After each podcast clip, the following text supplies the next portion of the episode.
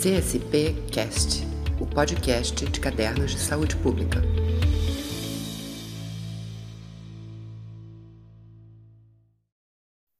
Olá, estamos começando mais uma entrevista com autores, uma iniciativa do periódico de Cadernos de Saúde Pública, em parceria com a Escola Nacional de Saúde Pública Sérgio Arouca, a ENSP da Fiocruz.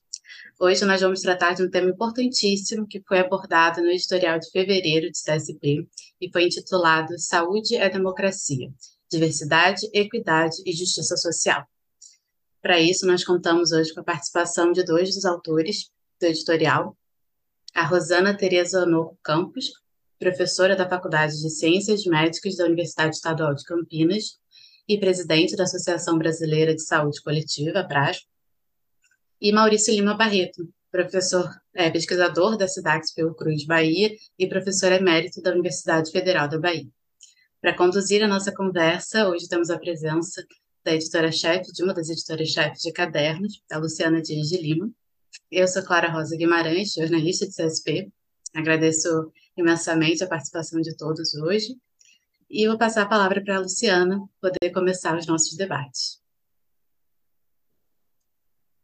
Olá, em primeiro lugar, é um prazer enorme estar aqui hoje, né, nesse bate-papo, em mais um episódio, entrevista com autores, essa iniciativa da revista Caderno de Saúde Pública, que busca aproximar os leitores de cadernos aos atores dos manuscritos publicados na revista.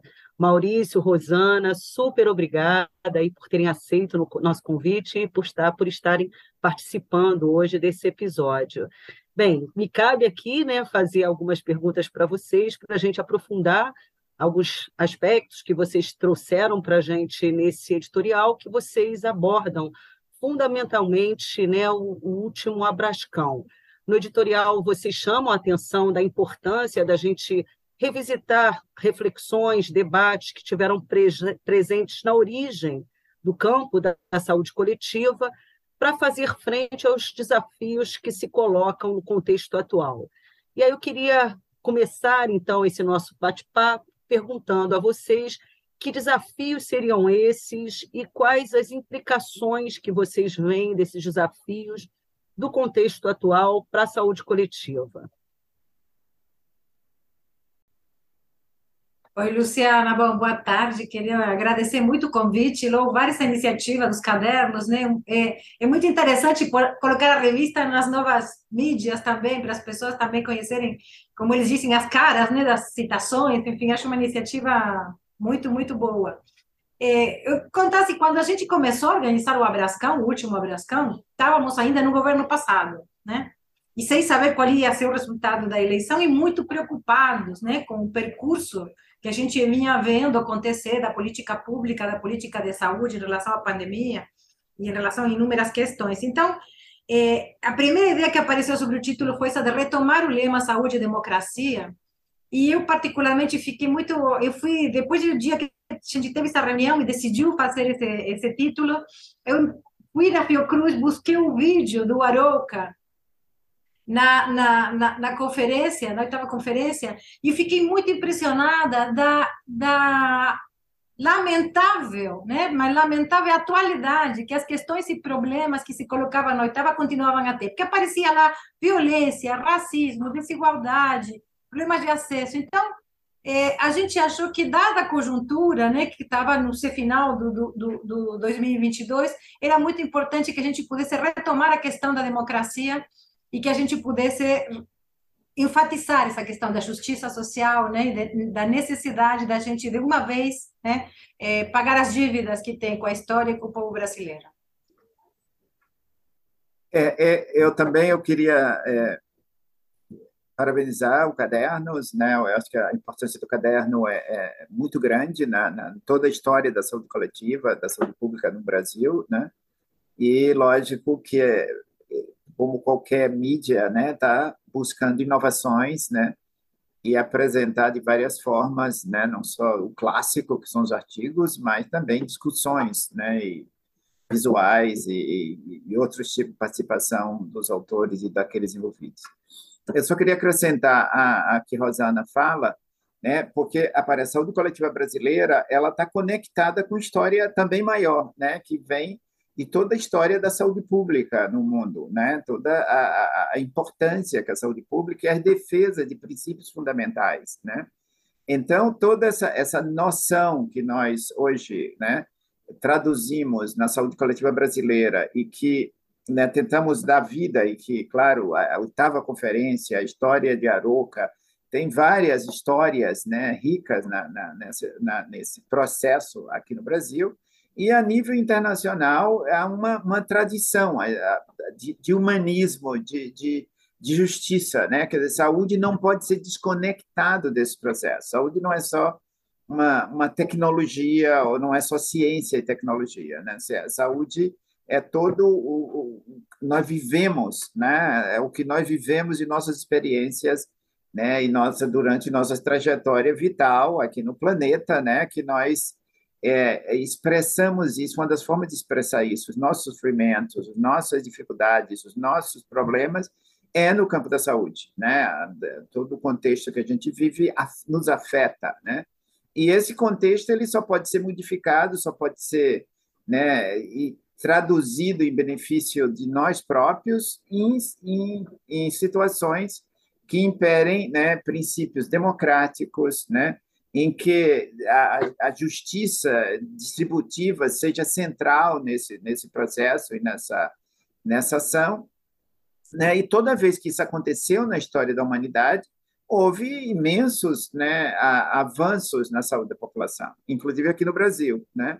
Quer dizer, se a gente olha historicamente, né, Claro que você tem os marcos históricos, mas é na hora que o, o Brasil se redemocratiza, em que os grupos sociais começam a se expressar e participativamente dos processos de decisão, é que há, há, há um claro né, avanço nas condições de saúde da população, né? porque a, a população passa a traduzir suas necessidades e essas necessidades de alguma forma, encontra certa ressonância na nível da política, a nível das ações concretas, né?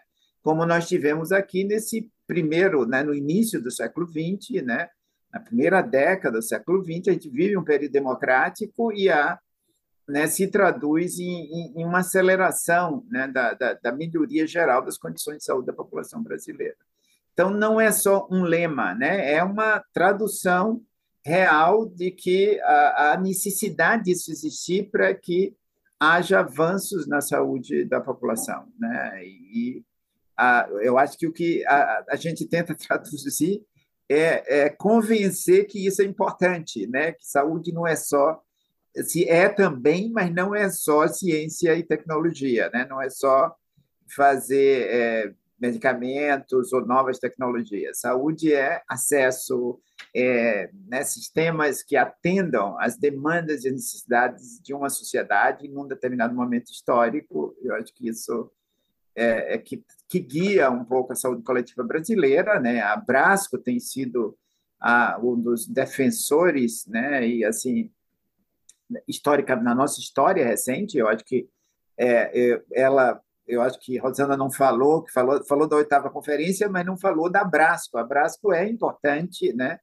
em marcar e dar o tom desse desse processo em todas as fases, né?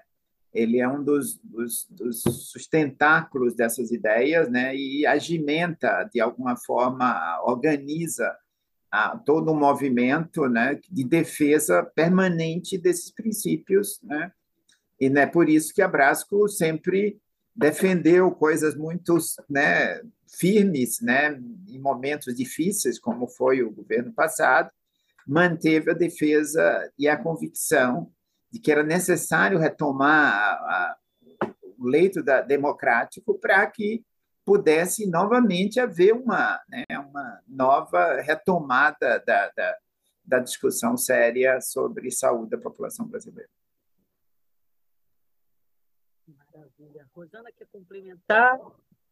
Eu queria só assim provocá-los assim a refletir um pouco mais sobre os temas mais candentes na atualidade. Certamente saúde e democracia continuam como pilares, né, e uma concepção alargada, ampla, né, da própria saúde, como bem lembrou também Maurício, mas assim a, a minha, a minha pergunta para vocês é se vocês veem na atualidade novas questões, novos temas para a gente incorporar né, dentro dessa, vamos dizer, nossa atuação, né, que como vocês abordam no artigo, não é somente, né, a saúde coletiva não é só um campo de estudos, né, um campo científico, mas é mais que isso, né, é um campo também é, de proposições, né, de certa forma de luta política, né, em prol de um, um ideal de democracia, saúde bem-estar.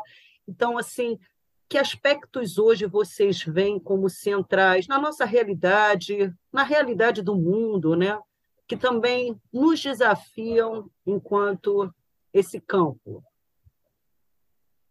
Luciana, quando a gente estava organizando também o Abrascão, né, a gente se, se questionava muito a necessidade de abrir esses novos temas. Né? Hoje, acho que no campo nosso da saúde coletiva, ninguém consegue mais separar, isolar, vamos dizer assim, ainda que nosso campo da saúde coletiva, ainda Brasco particularmente, esteja cheio de especialistas, né, e pessoas muito capacitadas em, em, em temáticas muito específicas, mas algumas conexões já apareciam muito claramente para a gente no momento da preparação do Congresso. Por exemplo, o ambiente né? As questões ambientais e climáticas, como estando o tempo inteiro por trás dessa questão das novas pandemias, das novas epidemias. As epidemias de hoje não são as mesmas epidemias, ainda que sejam causadas pelo mesmo agente, né?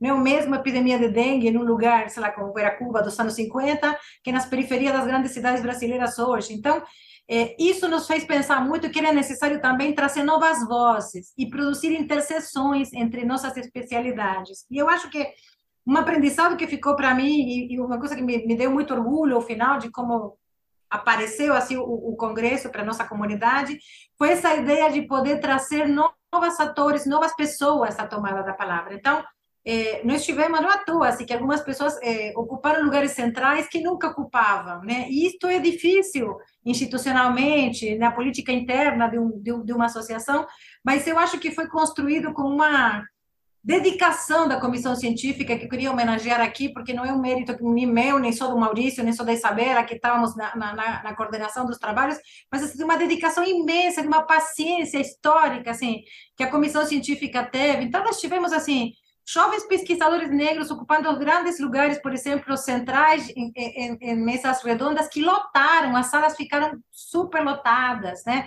Eu acho que o indicador foi assim, que essas temáticas eh, tiveram um sucesso de público muito grande. Nós tivemos grandes debates, né, onde uma pesquisadora trans pode tomar a palavra e contar, então, uma experiência de como é se tornar uma pesquisadora quando você tem uma trajetória de vida marcada pelas dificuldades que, que, que essas situações trazem hoje ainda, lamentavelmente, né, na, na, social, na sociedade e na sociabilidade brasileira. Então, eu acho que a gente fez um grande esforço dessas interseções, a gente fez reuniões preparatórias com movimentos sociais locais, um grande trabalho em Salvador com movimentos quilombolas, com movimentos de mulheres pescadoras, eh, com movimentos que puderam trazer outras formas também de manifestação, que não eram, acho que o resgate que você estava comentando, Luciana, que não é só do campo, nós, claro, um congresso científico, a Brasco tem muito essa cara de ser assim, a, a, cara científica da saúde coletiva, mas ao mesmo tempo houve abertura para outras manifestações artísticas,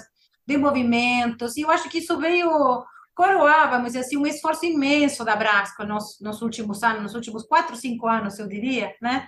em que a gente foi obrigado a radicalizar esse componente de proposição política, de contestação, de enfrentamento, que em outros momentos da história da nossa associação não foram tão necessários, mas coube né, a essas últimas duas gestões termos que nos deparar com isso. Acho que isso é super importante.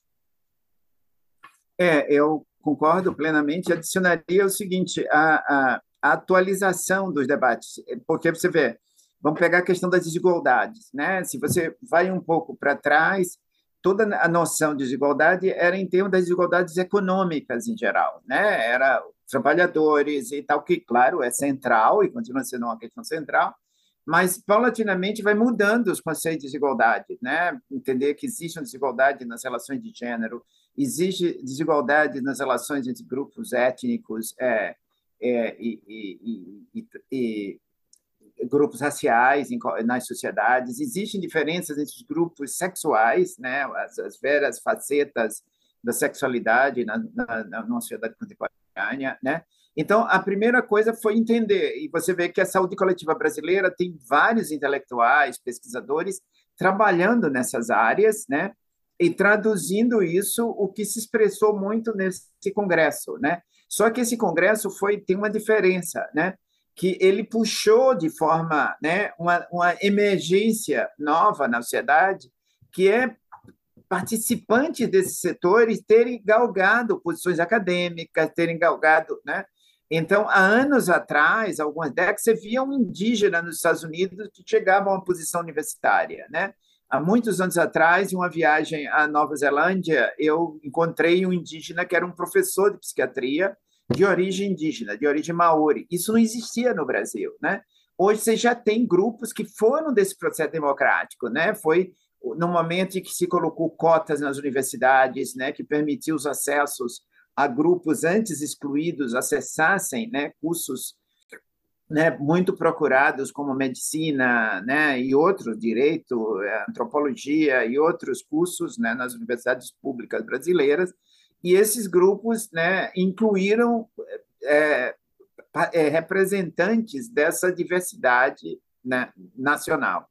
E o Congresso, de alguma forma, teve essa capacidade de né, trazer para essas pessoas para né, o, o stage, né, para colocar eles em, em, em, destaque, né, e mostrar que a sociedade mudou, né, a sociedade tem agora tem outras representações e outras falas, né, não é só falar sobre, mas é de pessoas que são parte de e que participam ativamente desse debate. Então, isso é de uma imensa riqueza histórica, né?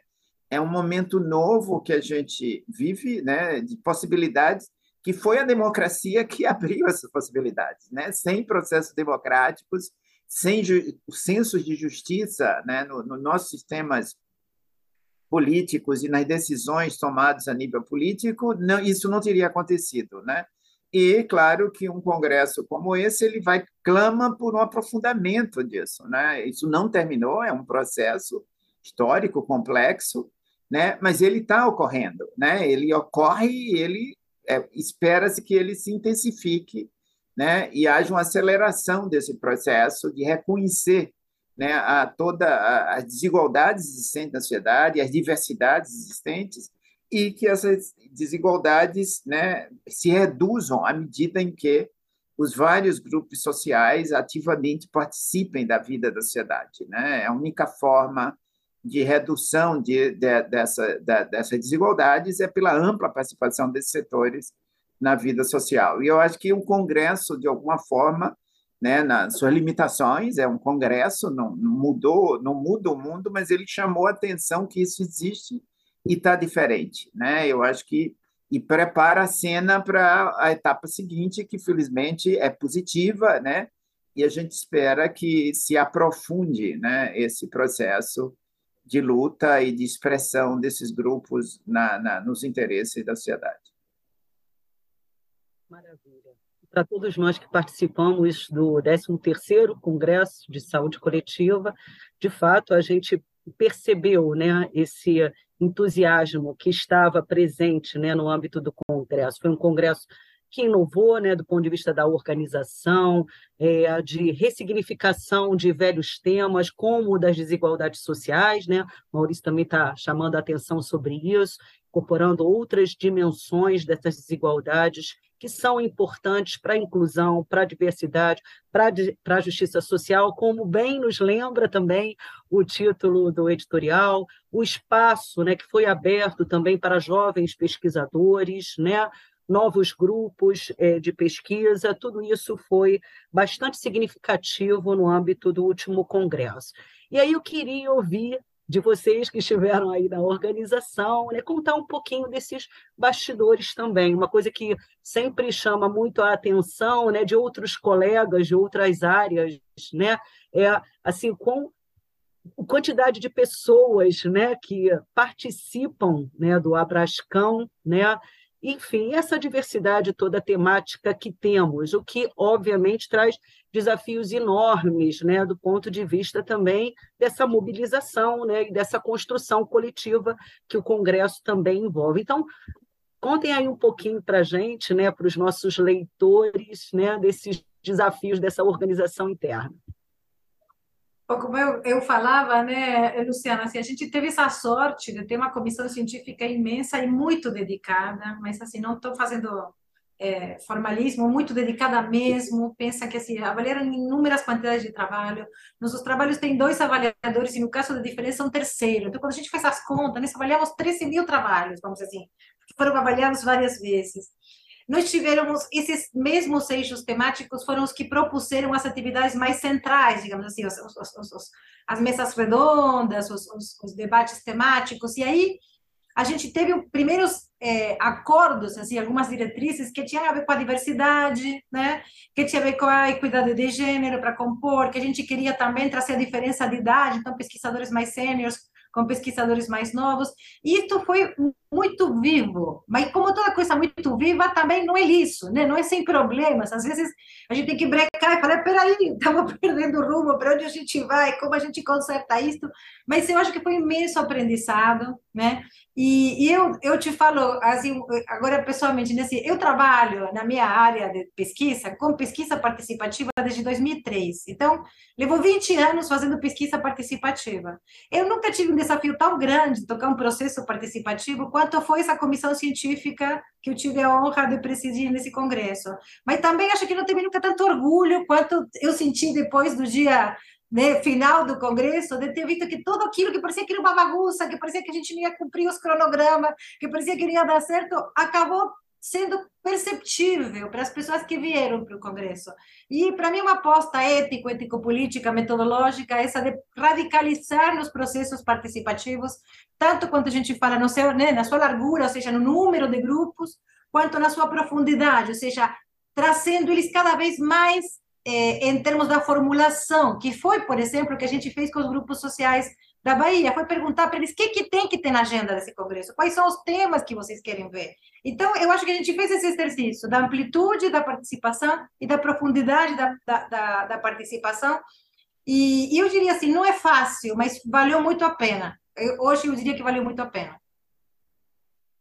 É, é, só adicionando, eu acho que essa é uma tradição da Brasco, né, de ampla participação, mas esse congresso especial, né, a forma que a Rosana descreve aí, eu acho que tem um componente que ele faz, é importante que ele fez emergir né, aquilo de mais rico que tinha na, na, na nessa né, toda essa confusão inicial e essa né, ele não foi baseado em pressupostos anteriores de escolher as pessoas, né? Como tradicionalmente em congressos científicos é muito muito comum isso em muitas áreas acadêmicas, né? Se escolhe as pessoas, né, mais brilhantes, mais destacadas daquela comunidade para sempre expressar, o que torna um certo uma certa rotina, né, e uma certa monotonia, né, intelectual. Eu acho que nesse aí fez emergir, né, aquilo que tinha de mais importante, de maior peso dentro da, mesmo que não tivesse ainda visível, né? Então tornou visível, né, coisas que ainda não estavam visíveis. Eu acho que isso tem uma importância imensa histórica, né?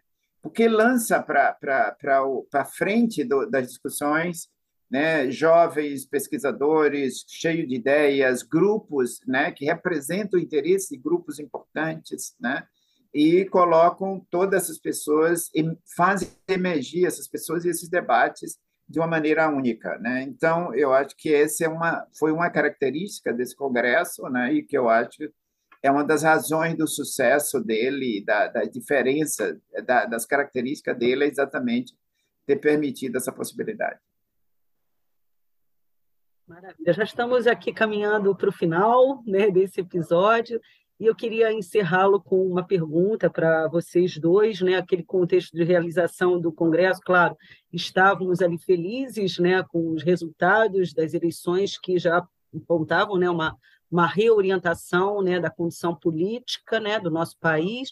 E agora já estamos, né, é, há mais de um mês, né, desse novo governo iniciado agora em 2023 e eu gostaria de ouvir de vocês quais as principais contribuições que vocês veem do último congresso para a agenda né, da política pública, da política de saúde, agora no âmbito do novo governo, governo né, do, do presidente Lula. Eu vou ser bem sucinta por causa do tempo, mas dizendo assim, eu acho que tem várias questões que nos alegram, né? Uma é que a gente está comentando antes de começar, que assim, alguns abrasquianos estão lá tentando ajudar, enfim, compondo os quadros do Ministério, isso dá esperança, porque é uma, uma valorização de um certo componente técnico-político, vou chamar assim, na tomada de decisões. E a, e a outra que eu diria que para mim a maior herança assim, do Congresso e que a gente tem tentado e vai tentar agora como, como associação continuar a, a subsidiar e a contribuir, que eu chamaria da interseccionalidade. Então, assim, por exemplo, nós pudemos lançar no Congresso um dossiê sobre a Covid que incluiu assim o que se passou, como foi e as recomendações. Nós estamos agora desenhando alguns novos dossiês assim que permitam também enfrentar essas questões tão importantes Veja, em menos de dois meses de governo, o Lula teve que socorrer três catástrofes, assim, a, a quebradeira do dia 8, a crise dos Yanomamis e o problema agora do, do, dos soterrados do, do, daqui de São Paulo. Então, esse tipo de problemática requer de muito mais que um grupo de trabalho. A Brasco tem o privilégio de ter vários grupos de trabalho. Nós estamos estimulando agora funções de grupos, de vários grupos, para se concentrarem em alguns temas. Para vocês terem uma ideia, o dossiê da Covid juntou mais de 300 pesquisadores, né? Então, a gente acha que a Brasco tem essa capacidade, ela, ela aglutina, né? A, a, maioria e os melhores pesquisadores da saúde coletiva do Brasil. Então, nosso trabalho como associação é tentar ser sinérgico nessa produção conjunta e tentar chamar atenção, colocar perto né, do, do, do político, do formulador das políticas, dos executores, essas eh, evidências essas soluções arranjadas da melhor forma possível, da forma mais interdisciplinária possível. Então, esse seria, para mim, o grande aprendizado e o que a gente está tentando fazer agora, eh, nesse comecinho de ano e desde o final do ano passado. Muito obrigada pelo convite para estar aqui. É, eu adicionaria, Luciana, só um ponto, que é o, o fato de que muitas das pessoas que hoje estão na alta direção do Ministério da Saúde e de outros, né, tiveram no Congresso, né? Basta ver isso, né, participar ativamente. A ministra teve na abertura do Congresso, participou de debate no Congresso, vários outros que hoje são secretários, diretores, né, eles contribuíram no Congresso, né? Quer dizer, na época, alguns deles estavam, né, relegados, eram pessoas importantes, mas estavam relegados a segundo plano pela política do governo anterior, né? E muitos deles passaram pelo Congresso e discutiram no Congresso. Só isso já mostra, né, essa conexão e essa vinculação do que Rosana falou dessa imensa base, né, de, de, de, de, da saúde que a saúde coletiva tem hoje no Brasil, no mundo acadêmico e fora do mundo acadêmico, né, e as vinculações né, que, que foram criadas e que esse Congresso criou. Né? Então, eu acredito né, que essas pessoas não estavam lá por acaso, eles estavam lá para participar, de, porque, de alguma forma, interagiam com essas ideias, né? e claro que essas pessoas vão levar essas ideias avante, né? Inclusive, a, a, a, ausência aqui, que é a professora Isabela, ela é uma secretária, né, foi vice-presidente, presidente do Congresso e é a secretária, hoje, uma das secretárias do Ministério da Saúde. Então, esse vínculo é profundo e, claro, que a gente espera que isso se transforme, os debates no Congresso se transformem em ações concretas, lógico, sem esperar nenhum milagre ou que isso vai mudar do dia para a noite, porque né, a vida real é mais tem certo, muitos desafios, mas que o espírito do Congresso, os debates, as grandes questões levantadas, isso vai, de alguma forma, formatar e formular políticas né, no momento ou em, em momentos oportunos, né, em benefício da, da sociedade e dos debates que a sociedade vem fazendo sobre os seus problemas de saúde. Também obrigado pelo convite, foi ótimo estar aqui com Rosana, Luciana e com Clara. Foi ótimo mesmo, gente, muito bom ter vocês aqui conosco e estamos finalizando aí mais um episódio, entrevista com autores de CSP. Obrigada. Exatamente. Só um lembrete final que o editorial vai estar linkado é, no YouTube da ENSP e nos nossos podcasts para você poder ler ou reler o editorial e também acompanhar a CSP nas redes sociais, tanto no Facebook quanto no Twitter. Agradeço imensamente a participação de todos. Muito obrigada. Até a próxima. Tchau. CSP Cast, o podcast de cadernos de saúde pública.